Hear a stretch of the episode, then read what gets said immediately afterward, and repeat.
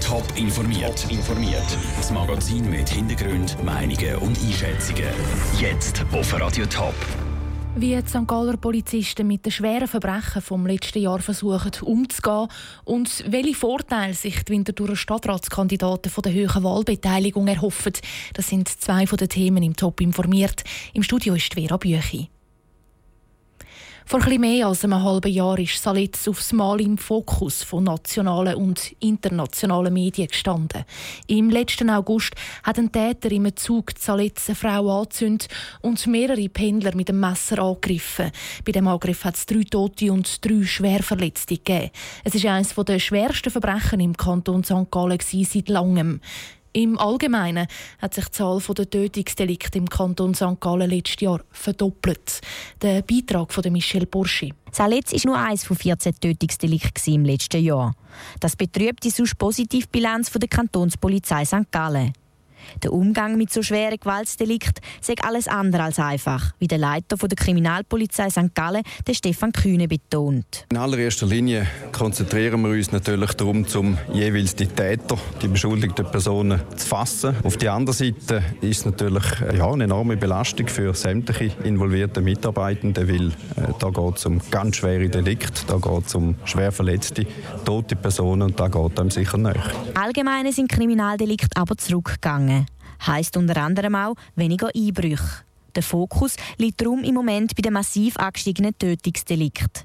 Nachdem der Fall Saletz für die Öffentlichkeit abgeschlossen war, sei es hinter den Kulissen noch weitergegangen, wie der Stefan Kühne weiter sagt. Wir haben das intern aufgearbeitet, wir haben einen Haufen Gespräche geführt, wir haben auch auf der Einsatzleitungsstufe Debriefings gemacht, wo wir zurückgeschaut haben, äh, was ist gut war, was ist vielleicht weniger gut gewesen, wo können wir uns verbessern.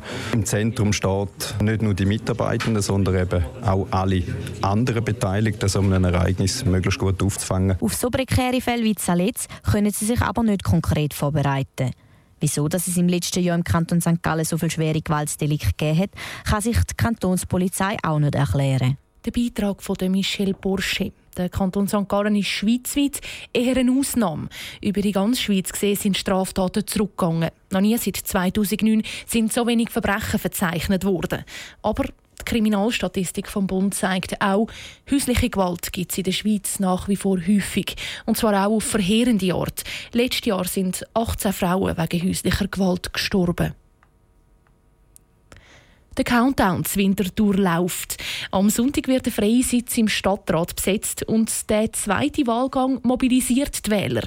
Es sieht nach einer überdurchschnittlich hohen Wahlbeteiligung aus.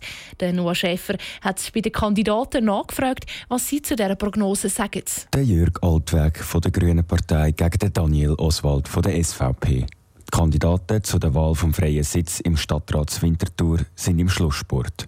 Das Wahlbüro Winterthur erwartet eine Wahlbeteiligung von etwa 40 Prozent. Das ist im Vergleich zu früheren Jahren eine überdurchschnittliche Beteiligung. Der Daniel Oswald von der SVP ist wenig überrascht von dieser Prognose. Es ist uns beiden bewusst, dass die Mobilisierung der Wähler ein sehr wichtiger Punkt ist, jetzt am 2. April. Für mich wäre es das einmal in dem Sinne Bestätigung, dass die Mobilisierung klappt.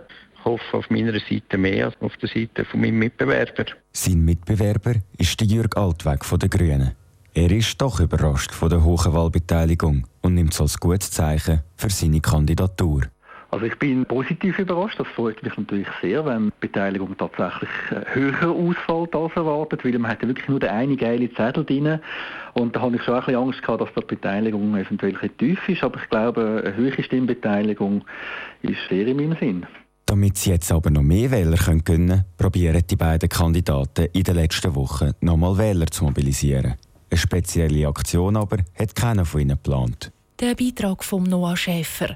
Radio Top und Top Online berichten am Sonntag dann laufend über das Ergebnis der Winterthurer Stadtratswahl. Eigentlich könnte es auch eine Szene im Tatort sein. In einer Villa an der Zürcher Goldküste wird ein toter junger Mann gefunden, erschlagen mit einem kiloschweren Kerzenständer und einer goldigen Skulptur. Der Täter, ein junger Mann aus einer reichen Kunsthändlerfamilie. Mit dem Fall müssen sich heute zum ersten Mal die Richter beschäftigen. Der Prozess vor dem Bezirksgericht Meilen ist am Morgen losgegangen. Sandro Peter, du hast dir den Fall genauer angeschaut. Was wird einem Beschuldigten genau vorgeworfen? Ja, zum einen geht es eben um das Tötungsdelikt in der Villa zu Küsnacht. Es ist die Villa von der Familie des Beschuldigten, wo es passiert ist.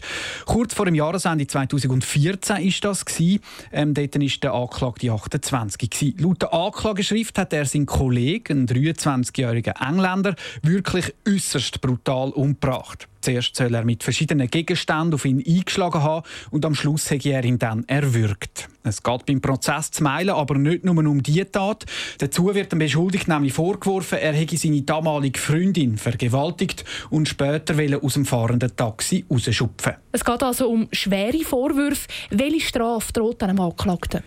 Die Staatsanwaltschaft will ihn 8 bis 13 Jahre hinter Gitter bringen, wegen fahrlässiger Tötung und Vergewaltigung. Aber geht es nach der Verteidigung, soll die Strafe deutlich milder sein. Sie sagt nämlich, der Beschuldigte hätte seine Tat im Drogenrausch begangen und er hat tatsächlich grosse Mengen Kokain und Ketamin konsumiert.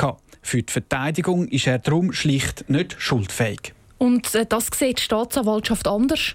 Obwohl erwiesen ist, dass der Beschuldigte unter Drogen war bei der Tat. Ja, der Staatsanwaltschaft geht es darum, dass der Beschuldigte sich in Juristensprache absichtlich in Zustand von der Schuldunfähigkeit versetzt hätte. Heißt, ihm sei klar bewusst gewesen, dass er wegen Kokain und dem Ketamin in einen gefährlichen Zustand könnte kommen, wo er zum Beispiel Wahnvorstellungen bekommt. Der Beschuldigte müsste darum aus Sicht der Staatsanwaltschaft zumindest einen Teil der Schuld übernehmen. Danke, Sandro. Bis die Richter ein Urteil fällen, geht es noch ein Zeitchen. Für den Prozess vor dem Bezirksgericht Meilen ist eine ganze Woche eingeplant. Top informiert, auch als Podcast. Mehr Informationen gibt es auf toponline.ch.